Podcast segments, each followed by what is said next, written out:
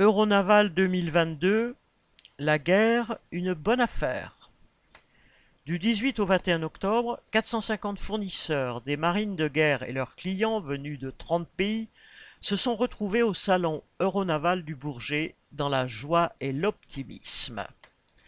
La bonne nouvelle était sur toutes les lèvres et dans tous les esprits.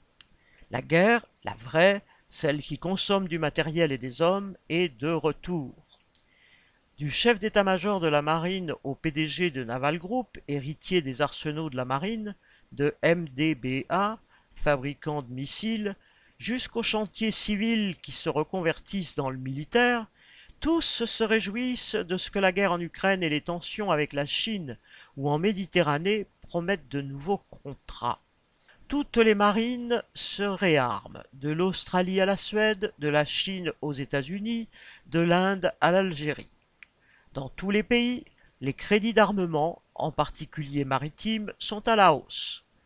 La France, puissance invitante, renouvelle toutes ses frégates, lance une nouvelle génération de sous-marins, promet un porte-avions neuf pour 2035, invente et fabrique de nouveaux missiles.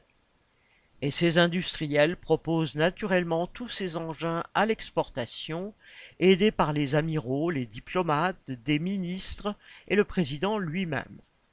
L'État a évidemment amorcé le marché en payant les études, en garantissant les premières ventes, en augmentant de près d'un tiers les dépenses militaires depuis 2018. Les chefs militaires parlent, depuis la guerre en Ukraine, du retour de conflits de haute intensité opposant des armées d'égale puissance, voire les grandes puissances entre elles. Ils en font évidemment porter la responsabilité à leurs adversaires actuels ou futurs, la Russie et la Chine. Mais pour en avoir le cœur net, il suffit de voir la ruée sur les contrats d'engins de mort, la complaisance des médias, la façon dont les gouvernements favorisent leur sale commerce et le besoin de sang et de rentabilité rapide exsudé par tous les ports de cette société.